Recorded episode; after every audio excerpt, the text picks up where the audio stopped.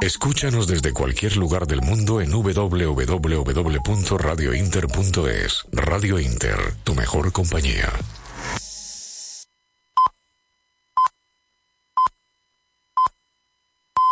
Son las 10, las 9 en Canarias.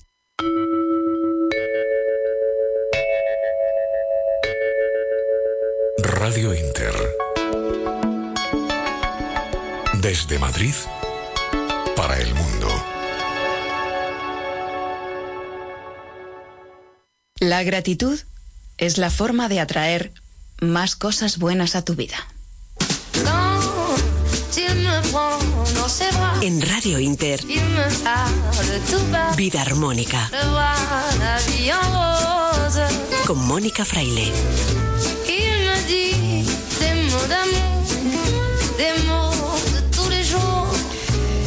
Buenas noches, queridos oyentes. Bienvenidos a Vida Armónica.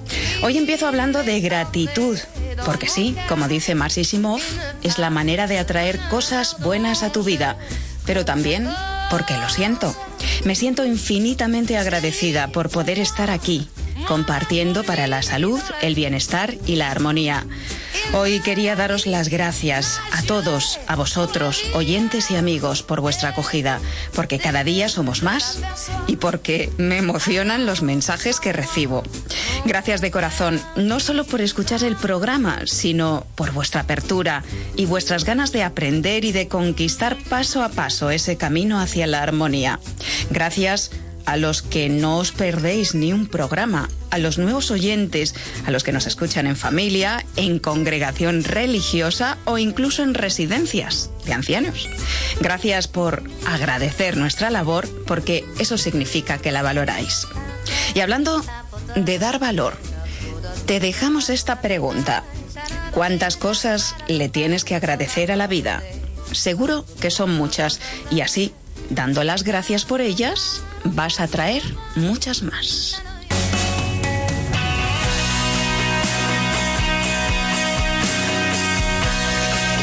Y como hoy la cosa va de agradecimiento, hoy en Vida Armónica queremos agradecer también el trabajo incansable y tremendamente valioso que sigue realizando el personal sanitario, que no deja de recibir el agradecimiento de quienes han conseguido superar el virus y de los seres queridos de aquellos que nos dejaron. Hoy tendremos con nosotros a María José Sánchez Carretero, jefa de medicina intensiva de la UCI del Hospital Virgen de la Salud de Toledo.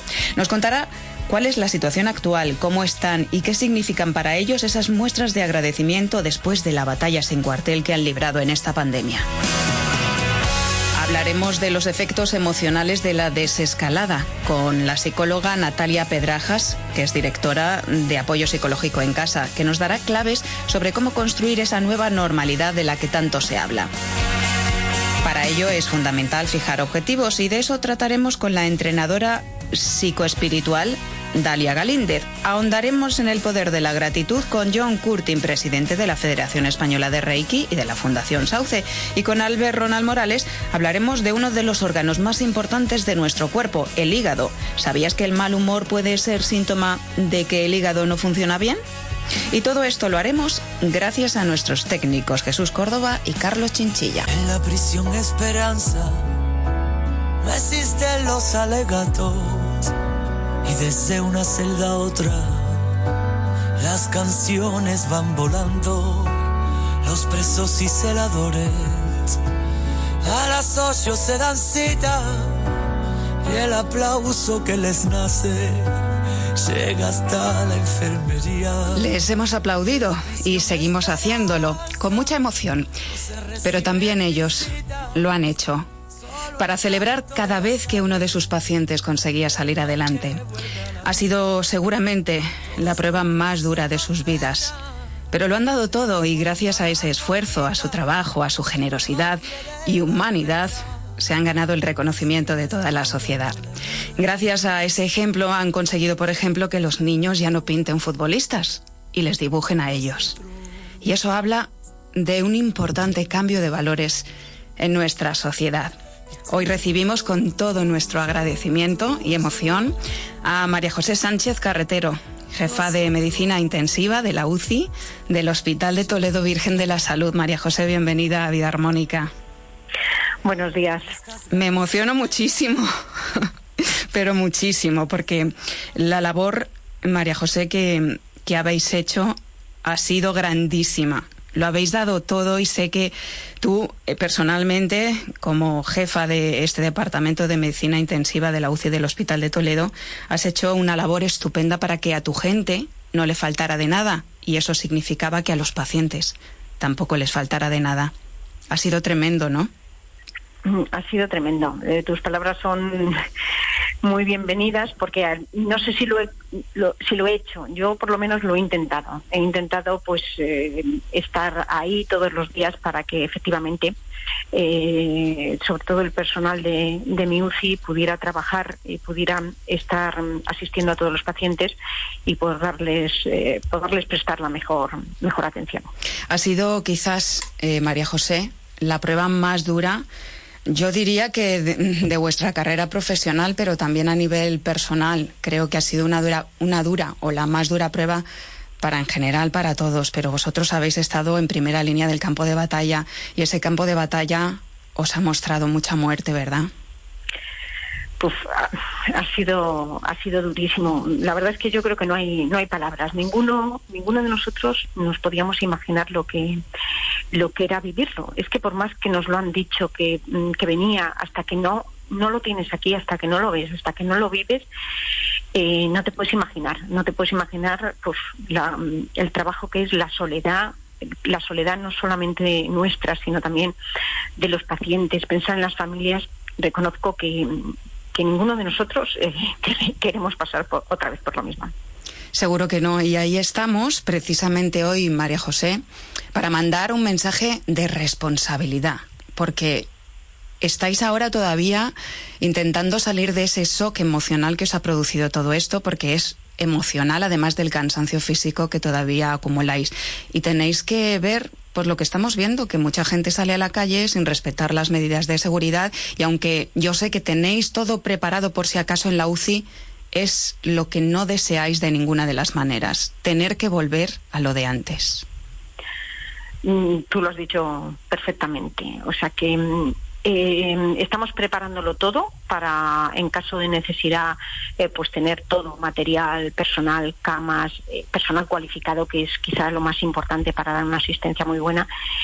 Pero como no queremos ni debemos, no solamente nosotros los profesionales, sino la sociedad pasar por lo mismo, debemos está claro que debemos avanzar.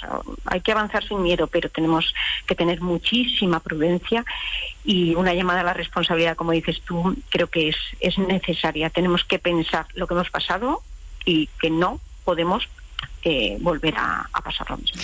¿Cómo está ahora la, UCI del Hospital Virgen de la Salud de Toledo? Porque eh, sé que mm, han ido saliendo poco a poco eh, los pacientes que quedaban y ahora supongo que quedan algunos, pero tratáis de recuperar ya la normalidad con pacientes de otras patologías. Sí, efectivamente, eh, estamos. Mm, eh, lo que decimos es por fin respiramos. Eh, podemos por fin hablar y hablar que, pues con otra con otra tensión y con otro con otra forma. Los pacientes mm, han ido saliendo, ya quedan muy poquitos ingresados en, en la UCI, que la mayoría pues también esperemos que, van a salir.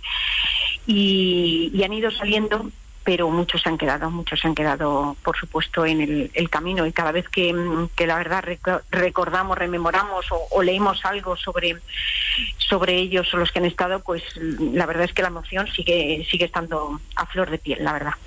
No es para menos, María José. Mm, supongo que lleváis eh, contabilizados, porque ha sido, ha sido tremendo. Pero, ¿cuánto tanto por ciento, más o menos, si lo tenéis claro, de, pacientes no han conseguido contarlo? Mm, a mí no me gusta hablar de números porque, porque las las personas y los pacientes que, que han fallecido, al menos en nuestra UCI, pues no son un número ni un, ni un dato más. Pero es verdad que es una, una enfermedad que tiene una mortalidad muy alta. Estamos analizando nosotros nuestros datos. Varía, por supuesto, dependiendo de, de cada UCI. En la nuestra hemos tenido que hacer una selección enorme y tratar a muchos pacientes en la planta y todos, todos los pacientes con neumonía COVID han, han ingresado y han estado intubados y conectados a un respirador y la mortalidad es muy elevada. Va a estar en torno a un desgraciadamente un 50%, como en, como en casi todas las series de UBIs con una gravedad muy elevada ¿no? Eh, de pacientes intubados.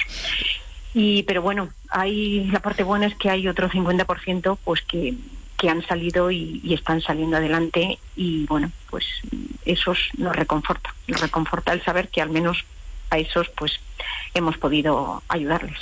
Doctora, mmm, ha sido eh, una lucha, una batalla contra un enemigo invisible, porque eh, os ha desconcertado a los profesionales médicos y sanitarios, porque sí es cierto que hay un 80%, según dicen las cifras oficiales, que, afecta a personas mayores de 70 años, pero habéis tenido a gente muy joven en, en la UCI y, y muchas veces la enfermedad evolucionaba de una manera pues que os dejaba francamente sorprendidos y eso os ha pasado a vosotros y a todos, a todos los, los médicos, a todos los sanitarios que se han estado enfrentando a esto.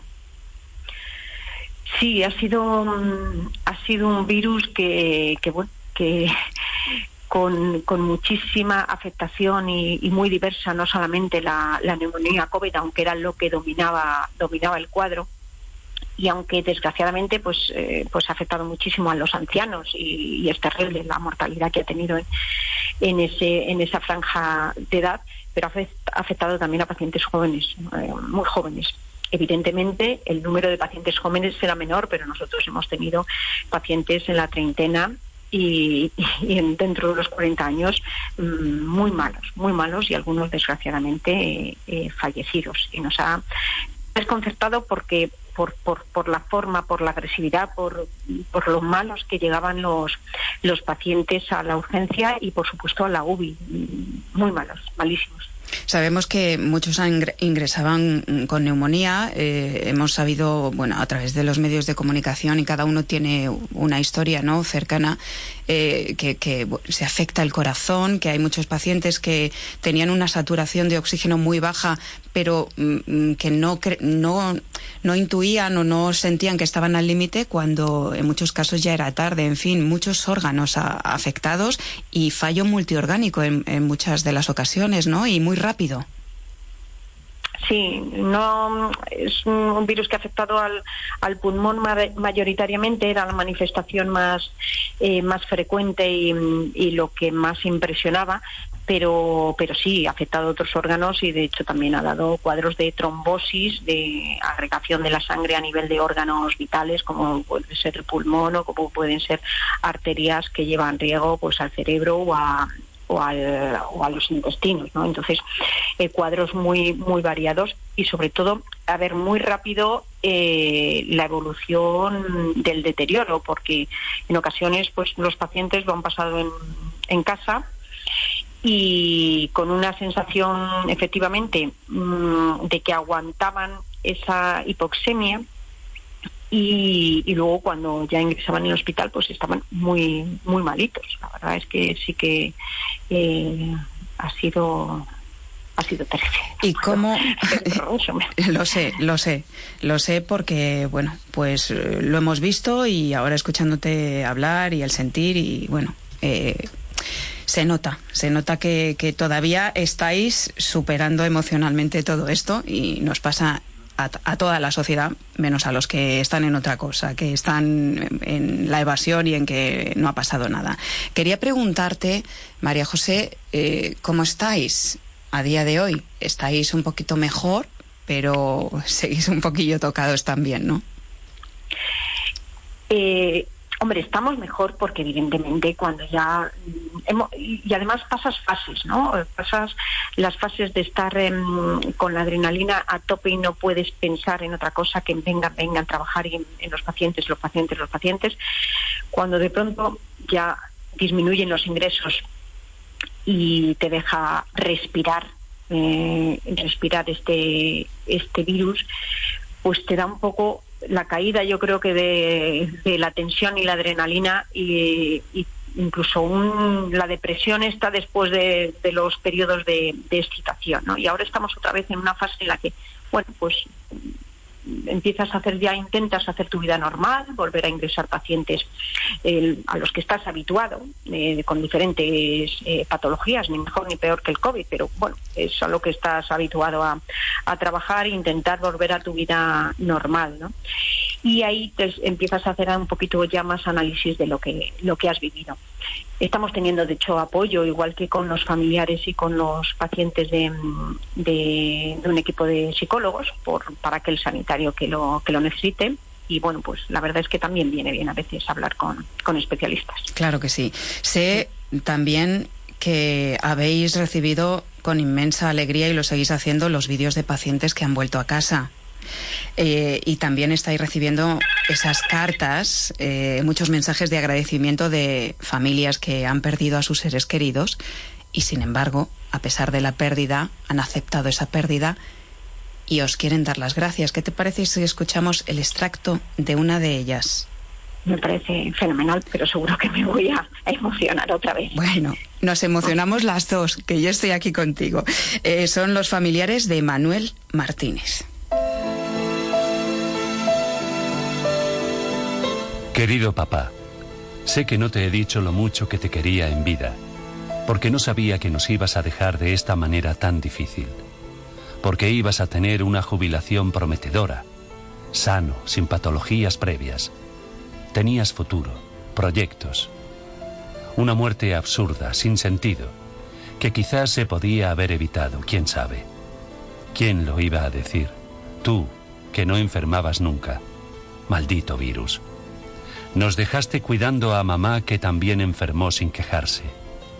Pero tú no tuviste esa opción.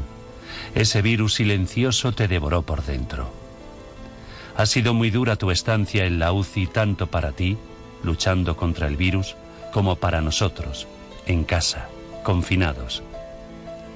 Agradecer a todos y cada uno del personal que ha estado cuidándote, desde el médico de cabecera de tu centro de salud a los sanitarios que te atendieron en casa, al servicio de urgencias y en especial, quisiera agradecer la labor del Servicio de Medicina Intensiva del Complejo Hospitalario de Toledo Virgen de la Salud, que me consta que han hecho todo lo que han podido para salvarte. Pero no ha podido ser. Que te han cuidado como si lo hubiéramos hecho nosotros, con profesionalidad, soportando la presión de esta crisis sanitaria y sobre todo el cariño, el tiempo que te han dedicado y el gran corazón que han mostrado estos profesionales de la salud. Decirte, papá, que no has muerto solo, que ellos estaban ahí, a tu lado. Nos quedaremos con tus buenos recuerdos y momentos en vida. Te queremos, papá. Cuida de nosotros desde el cielo. María José, eso llena mucho el corazón, la verdad. Eh, pues sí, pues sí. yo creo que es, es necesario que, que, las familias además lo sepan, que, que, sus familiares no han estado solos, que hemos estado con ellos. Y, yo solo quiero mandar un, un, abrazo enorme a todas las familias que han perdido a alguien en esta época, sea COVID o no COVID, pero no han podido no han podido despedirles como se merecen. Y les animo a que cuando puedan lo hagan, porque ellos lo necesitan y, los que han muerto pues se lo, se lo merecen. Claro que sí, sé, María José, que habéis hecho también todo lo posible eh, para que esos familiares pudieran ver a, sus, eh, a sus seres queridos dentro de la UCI, proporcionando tablets y, y, más cosas, que habéis estado ahí y que habéis luchado a brazo partido. Así que nuestro agradecimiento en nombre de toda la sociedad. María José Sánchez Carretero, jefa de Medicina Intensiva de la UCI del Hospital de Toledo Virgen de la Salud. Gracias por atender nuestra llamada y gracias por ser y por esa dedicación de corazón tan, bueno, tan humana y tan grande. Porque gracias a eso ha cambiado muchos de los valores de la sociedad, como decíamos, los niños os pintan a vosotros y no a los futbolistas, y a mí me parece impresionante. Pues muchísimas gracias por, por el apoyo de, de todos. Muchas gracias. Estás escuchando Vida Armónica con Mónica Fraile.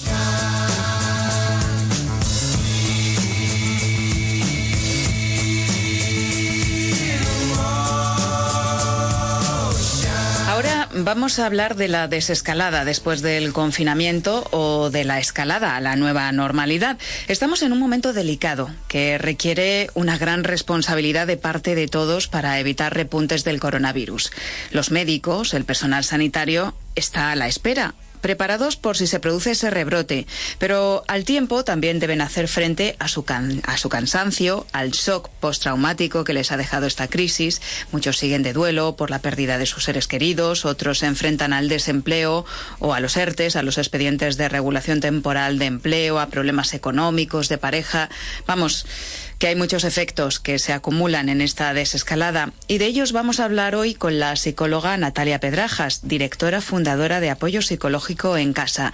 Natalia, buenas noches y gracias por estar en Vida Armónica, a ver si lo decimos en Vida Armónica de nuevo. Bienvenida. Muchas gracias, Mónica. La verdad es que siempre es un placer poder hablar de psicología y de bienestar con todos y con todas las que nos estén escuchando. Igual porque tus aportaciones siempre son muy nutritivas y, muy positivas para tomar nota de lo que necesitamos y cómo podemos hacerlo. Además, antes de pasar, Natalia, al asunto de hoy, me gustaría eh, que nos recordaras cómo estáis trabajando en APEC, en Apoyo Psicológico en Casa. Tú fuiste pionera en crear esta red de psicólogos a domicilio y ahora, en este confinamiento, en esta desescalada, estáis atendiendo preferentemente, evidentemente, de manera online. ¿Cómo va la cosa? Porque sois, si no tengo mal entendido, 400 psicólogos los que integráis esta plataforma. Efectivamente, pues eh, ha sido todo un reto, la verdad, porque nosotros, como sabes, comenzamos hace 10 años la atención psicológica en las casas de las personas. Creíamos que este modelo de intervención en el que, bueno, nos estábamos formando todos y todas las que trabajábamos dentro del equipo, pues era una manera de aproximarnos un poquito más a la vida de la gente de una manera muy cálida, pero también de una forma muy profesional. Entonces, eh, pues bueno, con, con, todo este bagaje que hemos acumulado durante todo este tiempo, eh, finalmente pues decidimos que el modelo de intervención que a nosotros más nos gustaba y con el que podíamos ayudar a muchísima gente que incluso no se podía desplazar de su casa era precisamente esta, la atención en casa de manera presencial. Cuando la vida nos trae un reto, como es este, de la pandemia, pues nos hemos tenido que adaptar al máximo y hemos hecho tres vías de, de ayuda ¿no? a las personas también, eh, bueno, pues eh, poniéndonos muy al día de todos los medios tecnológicos que nos lo podían permitir.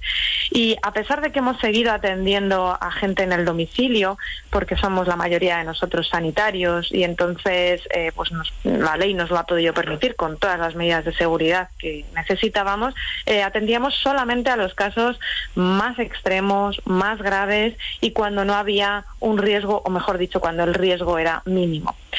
Y como esto era muy poquitas veces, lo que más hemos hecho durante estos dos meses ya que llevamos de, confinamiento y ahora en esta desescalada, donde hay gente que todavía pues no quiere abrir las puertas de su casa, como es lógico, porque hay que protegerse y seguir siendo responsables en esta desescalada, pues atendemos online.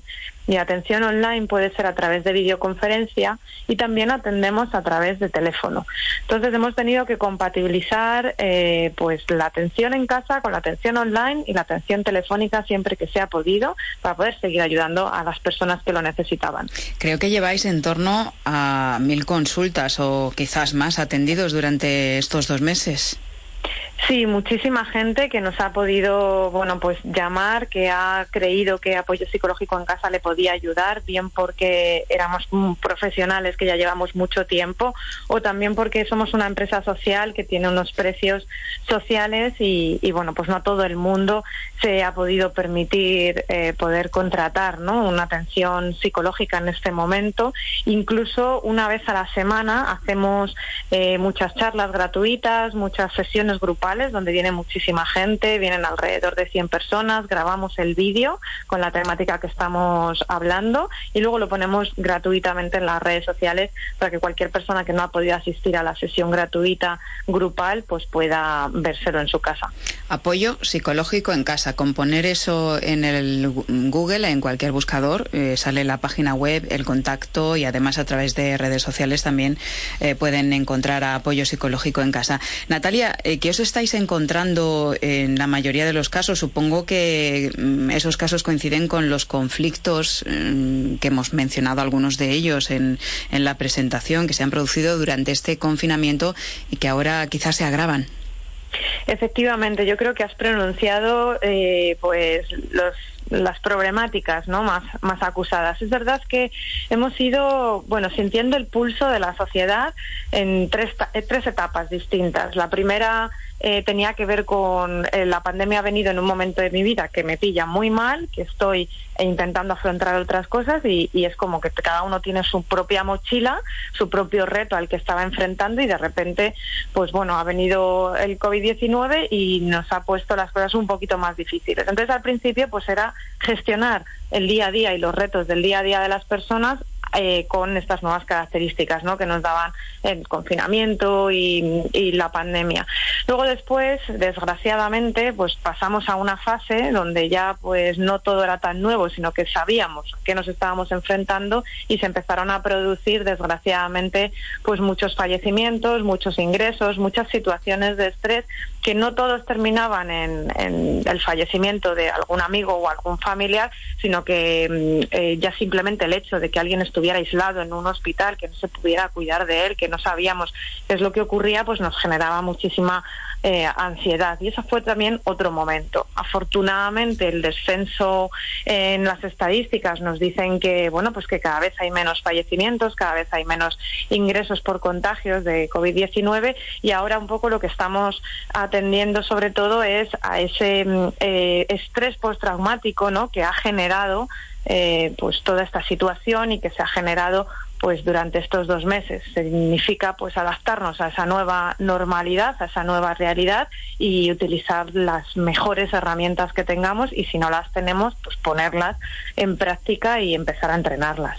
En este programa, Natalia, hemos conocido muy de cerca cuál ha sido el trabajo de los médicos, sobre todo de los intensivistas. Hemos entrevistado en el programa a la responsable del Hospital de Toledo y quería preguntarte mmm, cuál es alguna de las claves que recomiendas, por ejemplo, a este personal sanitario que ha estado en primera línea y que ahora en muchos casos se encuentra con, problemas de, de afrontar una normalidad, una nueva normalidad con un background muy complicado porque tienen problemas de sueño, ansiedad, etcétera.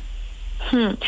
Efectivamente, el ser humano, que es un ser humano que está hecho para el afrontamiento de cualquier situación de crisis, eh, bueno, de sobra han demostrado los sanitarios que efectivamente tenían herramientas de afrontamiento para una situación eh, crítica. Lo que pasa es que ese afrontamiento crítico, no ese afrontamiento a una crisis tan importante como la que hemos vivido a nivel sanitario, pues ha provocado una serie de secuelas que si en un primer momento estábamos en, en un cerebro modo acción, en un cuerpo y una mente que estaban eh, fijados absolutamente por la supervivencia, tanto nuestra como de la persona que teníamos enfrente, ahora pasamos a otra etapa. Y es que todo ese estrés acumulado que nos ha ayudado, porque el estrés y la ansiedad son tremendamente funcionales y nos ponen alerta y nos hacen que nos vamos nos pongamos en marcha con nuestras mejores capacidades. Pues todo ese estrés y toda esa ansiedad que se han podido eh, acumular ahora hay que volver a reconducirla hay que volver a bajar unos niveles de estrés adecuados hay que dejar de estar en alerta todo el rato. Si bien antes era beneficioso porque no se te podía escapar ninguna eh, ahora el estado de alerta perpetuo y continuo pues puede hacer que nuestro cerebro sufra mucho y que nuestro cuerpo a su vez somatice eh, de muchas maneras, también como tú bien decías, con problemas de sueño, problemas de alimentación, eh, sensaciones ¿no? de, de, taquicardia, de falta de aire, de respiración entrecortada. Entonces todo esto siempre son consecuencias de haber vivido pues un acontecimiento muy estresor. Ahora mismo eh, los sanitarios necesitan recuperarse, necesitan volver a bajar los niveles de activación a un nivel funcional, necesitan eh, tener unas herramientas psicológicas y unas herramientas eh, prácticas para poder enfrentarse también a su propia nueva realidad y eh, ser muy resilientes, es decir, aprender mucho del acontecimiento pasado, eh, a partir de ahí saber cuál es el nuevo sentido de su vida y cómo, cómo están en esta nueva realidad, ser muy consecuentes también con sus limitaciones y su tiempo de recuperación y empezar a enfrentarse a experiencias nuevas de su vida diaria o de su trabajo. Entonces, la mayor recomendación es que puedan adentrarse en el mundo de la resiliencia, que puedan adentrarse en este concepto, que lo utilicen bien y que puedan establecer nuevas estrategias, estrategias para esta nueva realidad. Muchos de los sanitarios están viendo no con agrado esos comportamientos irresponsables a los que, bueno, eh, estamos siendo testigos eh, en estos últimos días de cierta parte de la población. Fiestas quedadas con amigos sin guardar distancia de seguridad y sin mascarillas. Hay que, Natalia, construir una nueva normalidad, pero con esa resiliencia a la que tú hacías alusión y mm, bueno, con una responsabilidad porque esto no ha acabado. Claro, y ahí la gestión emocional, como siempre hemos dicho, es importantísima. Las emociones tienen que ayudarnos a, bueno, pues a funcionar adecuadamente ante el mundo y no a entorpecernos en nuestro camino. Entonces, las emociones cuando se viven por exceso o se viven por defecto, pues son disfuncionales, son desadaptativas, no nos ayudan a sobrevivir y no nos ayudan a relacionarnos bien con el entorno que nos rodea. Estos comportamientos que, que bueno, pues que mm, pueden ser eh, pues muy imprudentes reaccionan y, son respuesta a pues a, un miedo que, que, empieza a no ser prudente, que empieza a no ser protector, sino que es un miedo por defecto en el sentido de no tengo miedo a salir a la calle, no tengo miedo a quedar con la gente, no tengo miedo a relacionarme, pero el miedo de manera funcional y colocado adecuadamente es tremendamente protector. Entonces tenemos que seguir respetando unas prácticas de autocuidado por nosotros y por los demás para que efectivamente pues podamos ir construyendo una nueva realidad. La gestión emocional aquí es saber precisamente cuál es la emoción que está dominando tu conducta, que está dominando tu toma de decisiones, porque siempre que tomamos decisiones es a, un nivel emocional y bueno, pues colocarla a lo mejor en el lugar más funcional. También hay muchas personas que mm, están muy en la rabia, ¿no? En una rabia por exceso y que necesitan eh, culpabilizar, necesitan criticar, necesitan quejarse. Y está muy bien porque el enfado es siempre muy positivo y muy bien permitido, ¿no? Y, y es, es adecuado que la gente pueda expresar sus necesidades. Pero si nos vamos a una rabia por exceso, lo que hacemos es destruir en vez de construir. Hay muchas maneras de dar nuestra opinión, hay muchas maneras de expresar la necesidad o el enfado que tenemos, porque está claro que muchas personas, no lo dudo, que han vivido situaciones muy injustas, pero sí que es verdad que la rabia funcional, lo que es el enfado más funcional, es la emoción de la palabra, la emoción de la comunicación, la emoción del diálogo y la emoción pues que nos permite poder estar en convivencia, en consonancia y construir conjuntamente la nueva realidad. Me gusta eso de construir y eso de ser responsables. Y es lo que hacéis vosotros desde Apoyo Psicológico en Casa. Recordamos, Apoyo Psicológico en Casa, si quieres dar un teléfono para que nuestros oyentes se puedan poner en contacto, los que lo necesiten. Natalia Pedrajas. Por supuesto, eh, atendemos por WhatsApp también, que a veces es más cómodo y que, mm, bueno, pues estamos muy familiarizados, ¿no? Con esta herramienta. Entonces, el teléfono es el 625 047 300 y pueden escribirnos por WhatsApp o pueden llamarnos directamente y nosotros en el mismo día siempre prometemos contestar y poder ayudar a la persona. Pues 625 047300 625 04 7300. Natalia Pedrajas, fundadora, directora de Apoyo Psicológico en Casa, gracias por vuestro trabajo, por mm, compartir eh, todas esas herramientas eh, y, experiencia, bagaje profesional en, vida armónica y por estar en momentos tan decisivos como este que, eh, que estamos viviendo y en el que nos encontramos. Un abrazo. Un abrazo a todos, a todas y muchas gracias por llevar la psicología a las casas de las personas. La vida es como un puzzle. Hay que saber encajar las piezas para que todo tenga sentido. Vida armónica.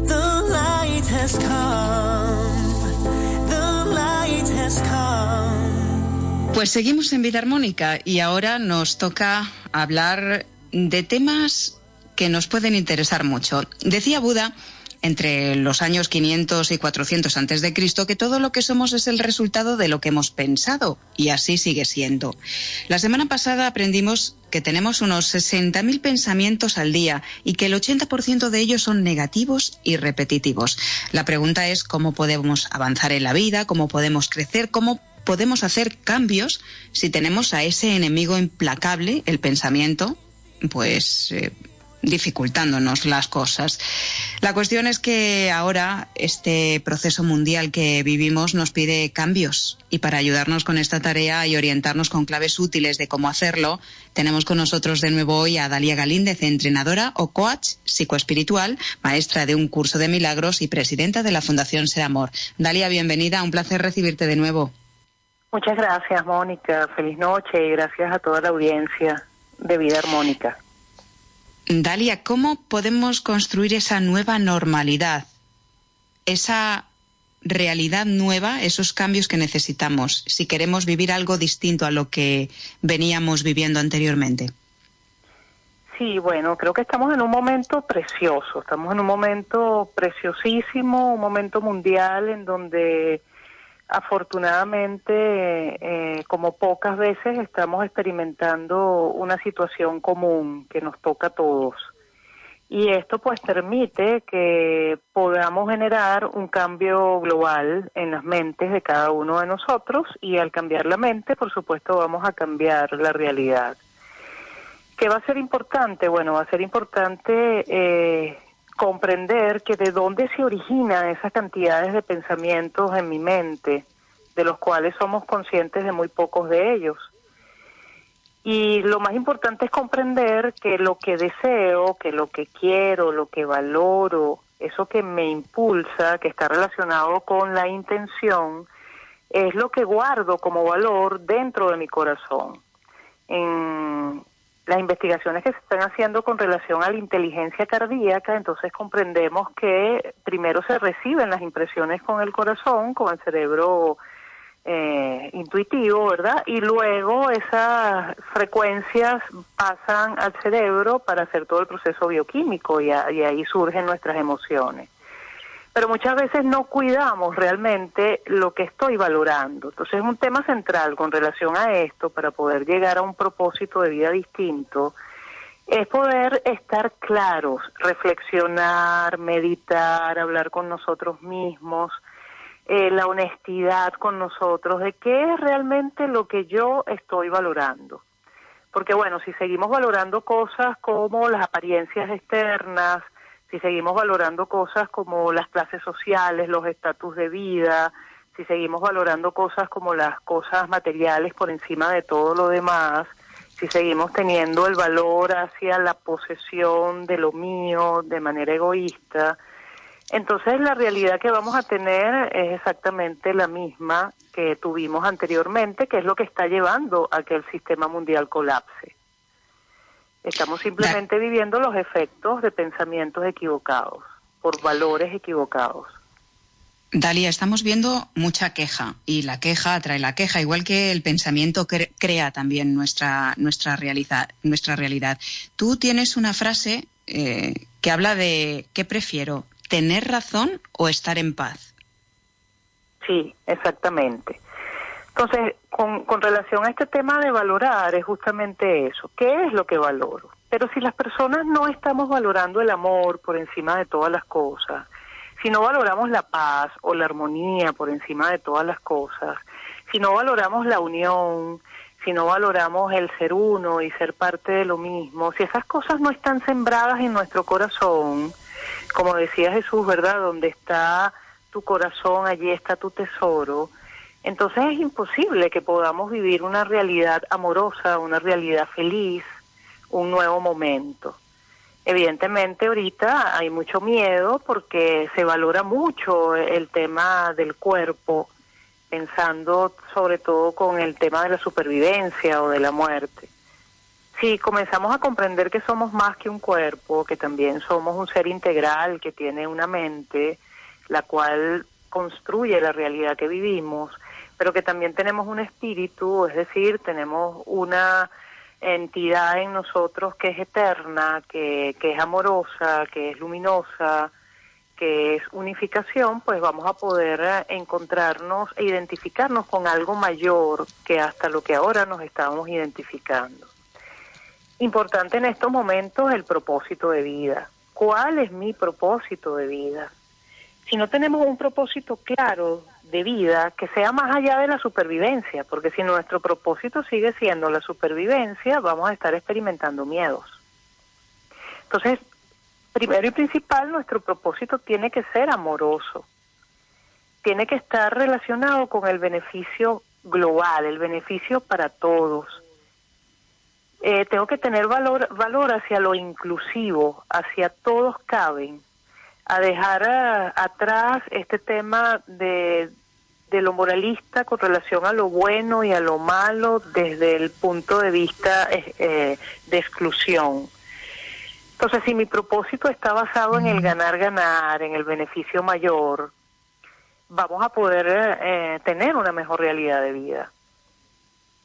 Pero si estoy en el sálvese quien pueda, si estoy en, en yo me protejo y que vean los demás qué hacen, entonces allí eh, vamos a estar regidos por el miedo y, y vamos a estar experimentando colectivamente cosas no gratas.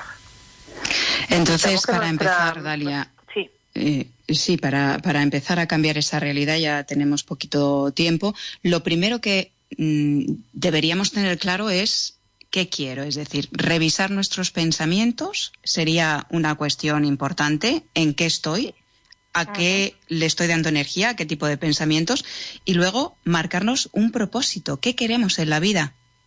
Sí, así como nos damos cuenta cómo estamos vestidos antes de salir, si me veo bien, si estoy despeinada o no, esa misma vigilancia tenemos que tenerla con relación a nuestros pensamientos. ¿Qué es lo que estoy pensando?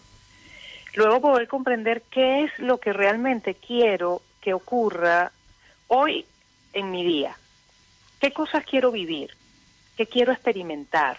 Programar el día tempranito, en la mañana, ¿verdad? Antes de levantarte de la cama, inclusive programar tu día.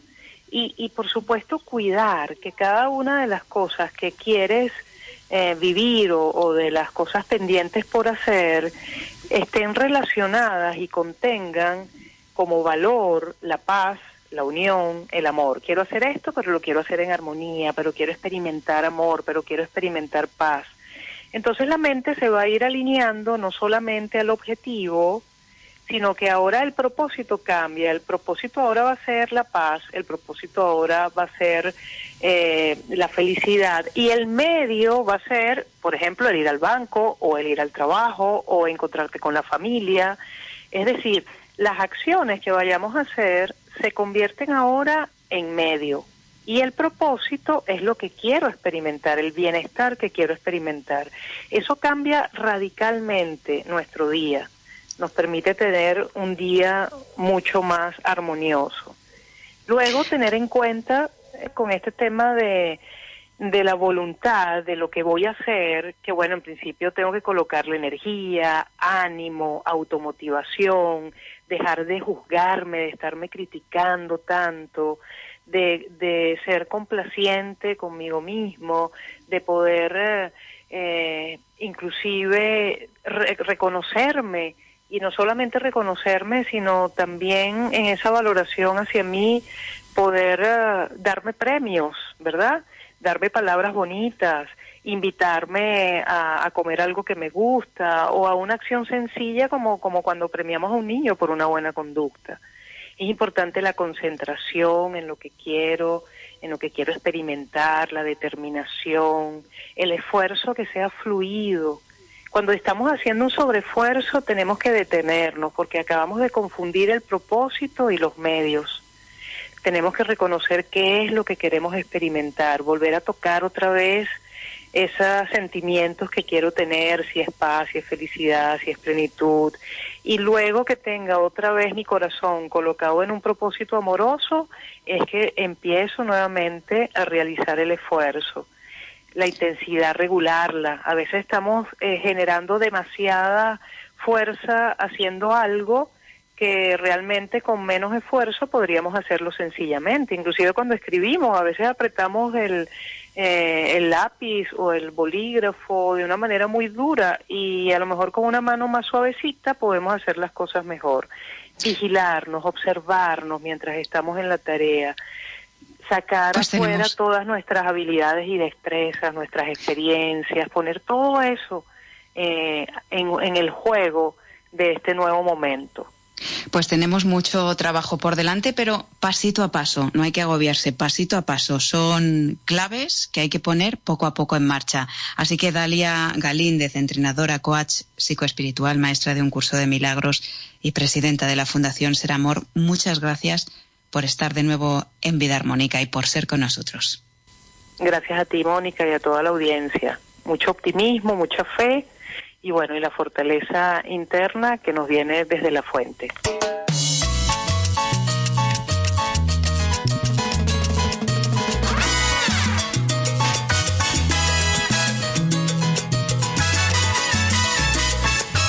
El hígado es uno de los órganos más importantes de nuestro cuerpo.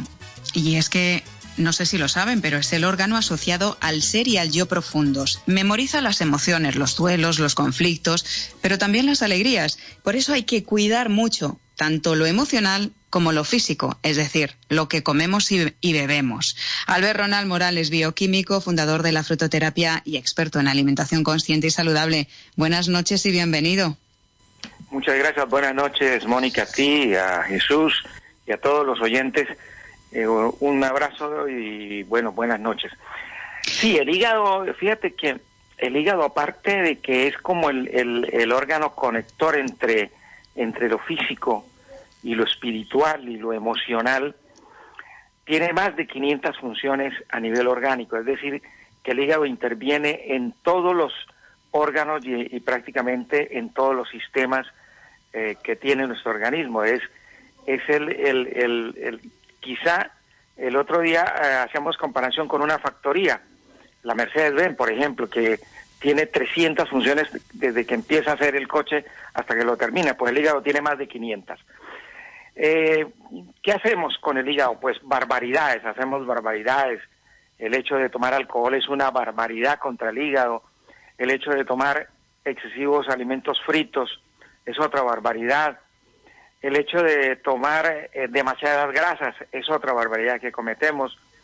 Y por supuesto, cómo podemos solucionar y ayudar a que el haga todo este trabajo magnífico que sin él sería imposible, porque es el divino laboratorio, como yo lo llamo.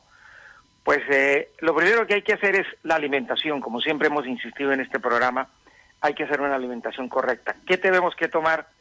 Aparte de lo que vimos que no debe tomarse en términos eh, muy sintetizados, pues mire, arranquemos con las alcachofas. Las alcachofas en cualquier presentación es eh, un, una maravilla para el hígado. Luego tenemos eh, pues las verduras, desde el brócoli, pasando por la coliflor, eh, pues hacen otra otra eh, maravilla a nivel del hígado. Y luego la fruta del hígado que no me puedo ir sin hablarles de ella, que es el tamarindo tan famoso, que ayuda a bajar las transaminasas, a controlar y a desintoxicar el hígado y mejora el funcionamiento a nivel cognitivo del hígado y además todas las funciones las activa y las estabiliza.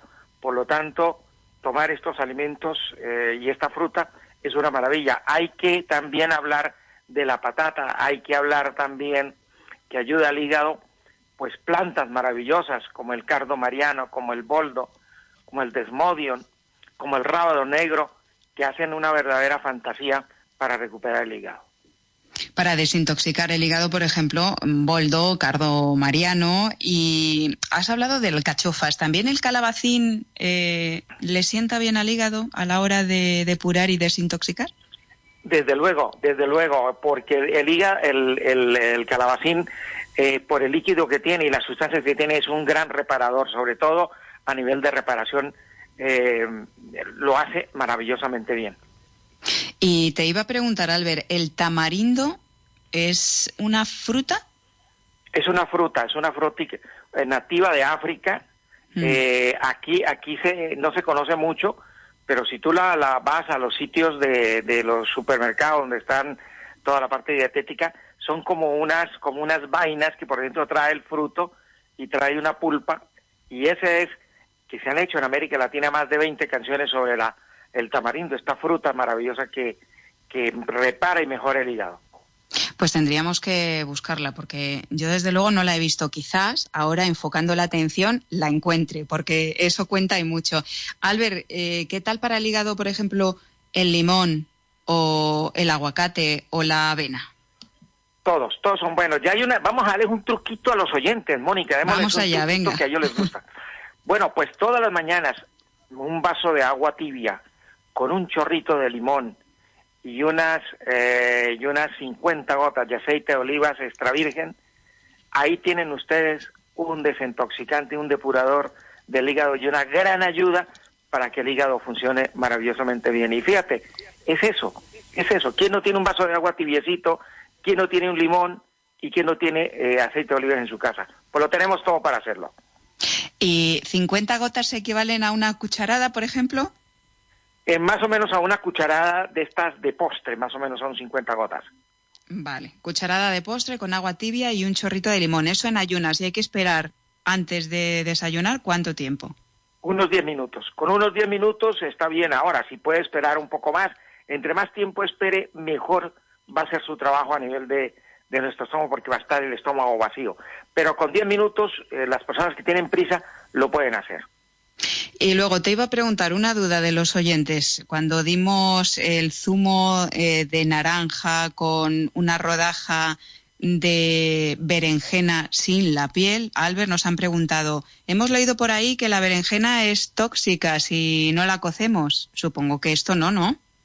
No, no, no, porque lo que donde está la toxicidad, y se lo digo yo que soy bioquímico, es en la piel, ahí es donde está la mm. mayor concentración de esta sustancia pero lo que es ya eh, la pulpa, no. Además, la rodaja de, berenjena eh, eh, está tan grande como la, el dedo índice de una persona. lo, hicimos así para poderlo hacerlo muy personalizado y que la gente lo pueda hacer en su casa. Pues eso, además de aportar vitamina C, nos ayuda a perder peso y a depurar nuestro organismo, ¿no, Albert? Y a bajar el colesterol y los triglicéridos colesterol importante porque vamos a hablar de colesterol la semana que, viene. Por lo tanto, hígado 2 para la semana que viene en Vida Armónica. Albert Ronald Morales, bioquímico, fundador de la frutoterapia y experto en alimentación consciente y saludable. Muy buenas noches y gracias por estar con nosotros. Buenas noches, Mónica. A ti y a todos los oyentes un abrazo y hasta la próxima semana. La salud es bien estar y el bienestar es vida. Vida armónica. No te enfades ni preocupes. Y ahora te hacemos una pregunta. ¿Qué puedes hacer ahora mismo para empezar a cambiar tu vida? Lo primero, dice el doctor Joe Vitale en el libro El Secreto, es hacer una lista de cosas por las que te sientas agradecido. Eso cambia nuestra energía y de energía, nuestro siguiente invitado, que es colaborador habitual de Vida Armónica, sabe un rato largo. Es John Curtin, presidente de la Federación Española de Reiki de la Fundación Sauce. John, muy buenas noches, bienvenido. Hola, buenas noches, Mónica, gracias por invitarme. Esto del agradecimiento realmente cambia la energía, cambia nuestra manera de estar en el mundo y con energía de agradecimiento atraemos cosas mejores a nuestra vida. Sí, de hecho, pues como sabes, a mí me gusta la ciencia y hay una ciencia que lo respalda. Eh, el Instituto HeartMath que son los pioneros en, la técnica de coherencia cardíaca, que ya he hablado antes. Eh, ellos han mapeado eh, la, frecuencia cardíaca eh, que genera nuestro corazón cuando estamos sintiendo diferentes emociones. Y les sorprendió mucho que cuando estamos sintiendo agradecimiento, generamos la misma frecuencia cardíaca que cuando estamos sintiendo amor.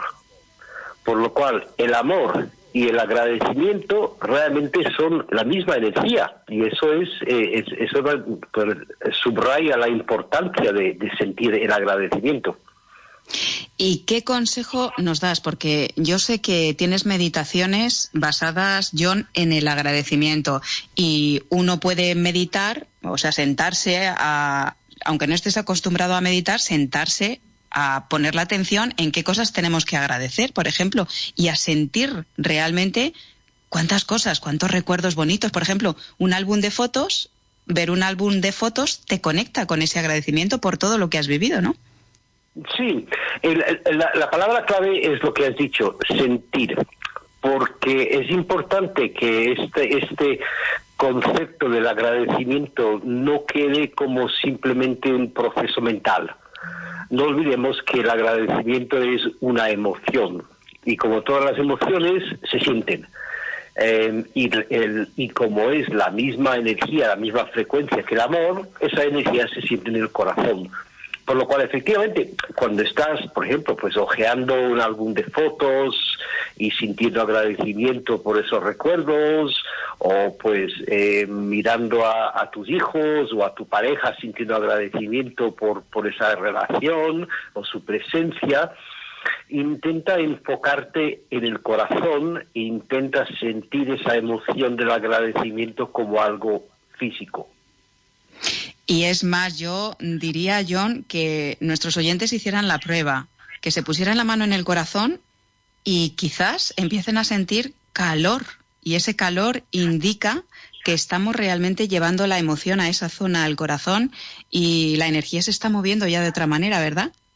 Sí, efectivamente, o sea que, que, es algo que, que, hay, hay que hay que hacer y hay que sentir y practicar. Al principio muchas personas pues no lo consiguen porque generalmente la gente no está acostumbrada a generar emociones a, voluntad, digamos, em, eh, están acostumbrados a sentir emociones como consecuencia de un estímulo externo. Eh, o sea, que me pisan un pie y siento una emoción. Me regalan 50 euros y siento una emoción. Em, esas cosas que, que, son como consecuencia de, un estímulo externo. Em, el, el, el truco para la felicidad y el bienestar es poder generar emociones de voluntad. Me apetece sentir agradecimiento, vale, pues lo voy a sentir y lo siento. ¿Mm? Eso, es el, primer truco o consejo que quería dar. El segundo consejo que quería dar es eh, sobre qué agradecer. Em, de nuevo, muchas personas se quedan cortas con el tema del agradecimiento porque piensan que solo, solo pueden sentir agradecimiento respecto a cosas grandes.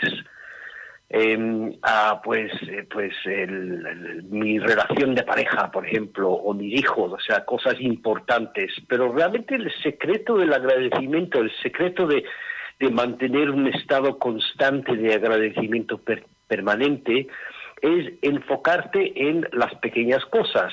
Eh, algo tonto, em, cambias tu postura en la silla y te sientes más cómodo. Siente agradecimiento. Em, pues eh, una página de tu ordenador de tu, ordenador se carga rápidamente sientes agradecimiento eh, cosas muy pequeñas a lo largo del día son eh, pues sumatorias. Entonces, realmente es, el secreto de, como digo, de mantener ese estado permanente. Pues tomamos nota, John. John Curtin, presidente de la Federación Española de Reiki, de la Fundación Sauce. Muy buenas noches y agradecidos de corazón de tenerte un día más con nosotros. Muy buenas noches a ti y estoy muy agradecido que me invites.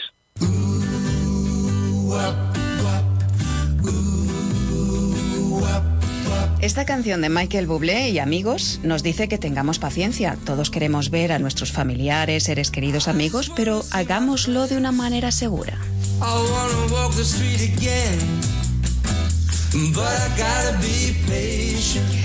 Qué importante es dar valor a todo lo que tenemos, a lo que somos. Quien no valora no puede apreciar ni dar las gracias, porque aunque tuviera el tesoro más grande ante sus ojos, no sería capaz de reconocerlo. Algunos eligen la queja y quedarse en el miedo, pero qué importante es dar las gracias por todas las cosas que tenemos cada día, por todo lo que somos y compartimos, como la generosidad, la honestidad, el amor, el humor, los talentos. Es imposible atraer cosas buenas a tu vida si no estás agradecido por lo que tienes. Y si eso sucede, si no agradeces, no valoras y le das poder a la mediocridad y a la carencia. Te centras en la desesperanza de que nada puede cambiar y en lo que no tienes, en lo que te falta, en la carencia que atrae carencia y en la mediocridad que atrae mediocridad. El agradecimiento es una energía muy poderosa que te saca de ese círculo vicioso y cambia los grises por un universo de colores. Te invito a que empieces a practicar cada día la gratitud por estar vivo, por las manos que te permiten crear, acariciar, por el sol de cada día, por tus seres queridos, por su legado, porque puedes amar, porque siempre puedes soñar, crear y mejorar. Empieza a no dar por supuesto aquello que tienes, porque podrías no tenerlo. También puedes dar las gracias por lo que deseas y todavía no ha llegado como si lo hubieras conseguido. Así envías una potente señal, una potente señal al universo. Así es como empiezas a convertirte en creador de tu propia existencia y después solo queda pedir y confiar en que tu deseo se cumpla de la mejor forma para ti. Deseándote lo mejor y una vida feliz y plena, nos despedimos. Gracias por elegirnos y hasta el próximo programa.